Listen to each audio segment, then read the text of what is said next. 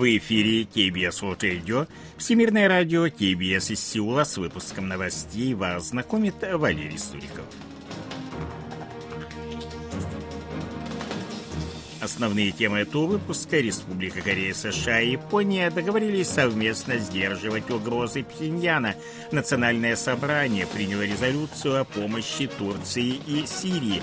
Республика Корея и арабские страны проведут седьмой раунд переговоров по соглашению о свободной торговле.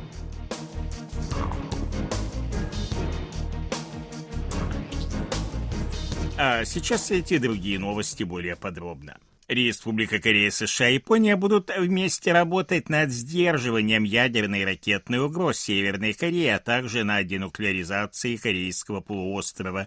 Договоренность об этом была достигнута в ходе состоявшейся 13 февраля в Вашингтоне встречи заместителей глав внешнеполитических ведомств Республики Корея, США и Японии.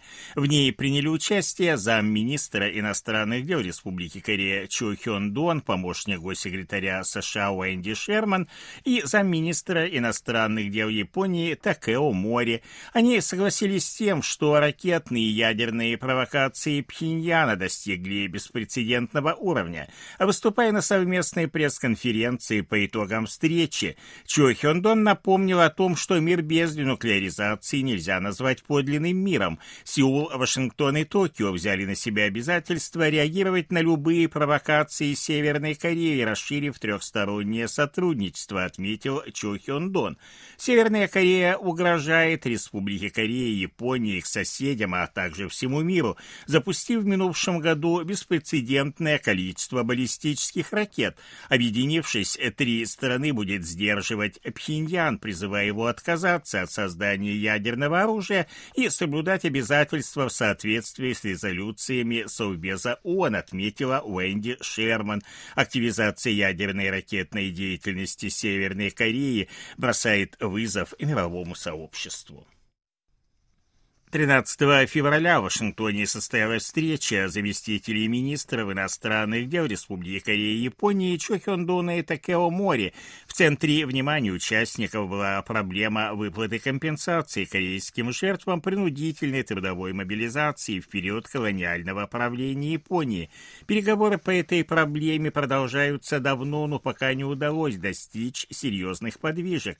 Мы все еще пытаемся найти точки соприкосновения, сказал Чо Хён Дон журналистам, подводя итоги встречи. Он назвал проблему компенсации чувствительной как для Сеула, так и для Токио, поэтому консультации должны быть продолжены. Он не назвал конкретной даты следующей встречи на уровне замминистров. 14 февраля Национальное собрание приняло резолюцию с призывом к правительству оказать дополнительную поддержку Турции и Сирии, пострадавшим от землетрясения. За принятие резолюции проголосовали 228 из 229 участников пленарного заседания, один воздержался. В документе выражены соболезнования турецкому и сирийскому народам.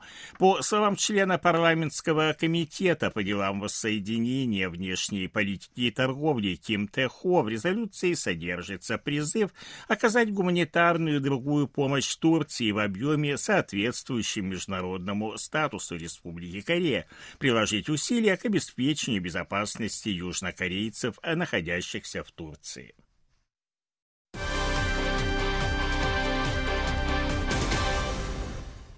13-14 февраля в Сеуле состоялся первый контакт в рамках диалога военного командования Республики Корея и Организации Североатлантического договора НАТО. Договоренность о таких регулярных переговорах достигнута в ходе посещения председателем Объединенного комитета начальников штабов Вооруженных сил Республики Корея штаб-квартиры НАТО в ноябре 2021 года и визита в Сеул председателя военного комитета НАТО в апреле апреле прошлого года генерал-майор Ким Сугван из Управления стратегического планирования Объединенного комитета начальников штабов и начальник управления совместной безопасности НАТО генерал-лейтенант Франческо Дьела обсудили процедуру сотрудничества, поделились концепциями стратегической безопасности. Как заявил на регулярном брифинге представитель Объединенного комитета полковник Ли Сон Чун, на встрече не затрагивался вопрос об отправке оружия Украине. 13 февраля южнокорейские депредставительства в Китае возобновили выдачу краткосрочных виз в Республику Корея, которая была приостановлена 2 января. Представитель южнокорейского посольства в Пекине сообщил, что если 10 февраля было зарегистрировано 109 заявок, то 13 уже 272. В генконсульстве в Шанхае сообщают, что на прошлой неделе принималось в среднем 170 заявок в день, а 13 февраля за неполный день 470.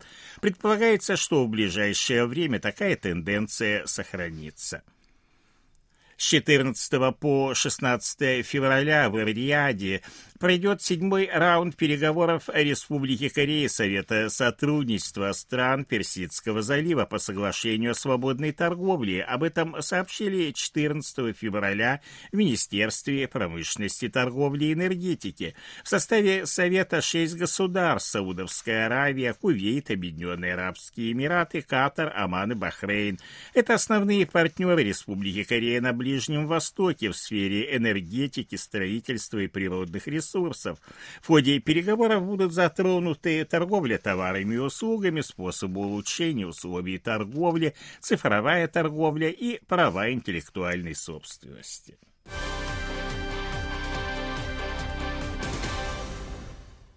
Южнокорейский беспилотный космический аппарат «Танури» отправил на Землю первые снимки поверхности Луны. Об этом сообщили 13 февраля в Корейском институте аэрокосмических исследований. «Танури», который вращается вокруг Луны на высоте 100 километров над ее поверхностью, своими камерами высокого разрешения сфотографировал 5 января долину Рейт и 10 море дождей и 13 января океан Бурь. Они показывают показывают фазы Земли со стороны Луны. Именно в крупнейшем в лунном море океане Бурь произошла первая в истории мягкая посадка на Луну, которую совершила советская межпланетная станция Луна-9. Там же работал и первый в мире планетоход, успешно работавший на поверхности другого небесного тела, а именно на Луне советский луноход-1. Лунный аппарат Танури эксплуатируется в рабочем режиме с 4 февраля. С начала года ученые проводили проверку его функциональности. Танури делал фотографии Земли в течение трех недель, 6 января по 4 февраля. Все снимки были сделаны на камеры высокого разрешения, созданные Корейским институтом аэрокосмических исследований. Танури является первым южнокорейским орбитальным аппаратом. Он был запущен в космос 4 августа ракетой Falcon 9 с мыса Канаверал в штате Флорида. В январе этого года объем южнокорейского экспорта в сфере информационно-коммуникационных технологий составил 13 миллиардов 100 миллионов долларов. Он сократился на 33,2% в годовом исчислении, сообщили в Министерстве науки информационно-коммуникационных технологий. Снижение экспорта сохраняется 7 месяцев подряд, что объясняется замедлением темпов роста мировой экономики и ухудшением ситуации в сфере полупроводников. По данным Корейского управления по контролю и профилактике заболеваний 13 февраля в стране зарегистрирован 14 371 новый случай COVID-19. Это почти втрое больше, чем накануне, что объясняется увеличением количества проводимых тестов на вирус после выходных дней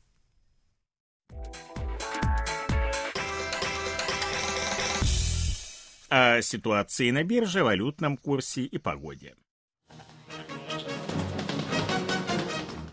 Главный индекс корейской биржи Коспи 2466,64 пункта. Индекс биржи высокотехнологичных компаний Косдак 779,58 пункта. Валютные курсы 1269 вон за доллар, 1361 вона за евро. В Сеуле переменная облачность ночью до минус 3, а днем до плюс 7 градусов. Это были новости из Сеула.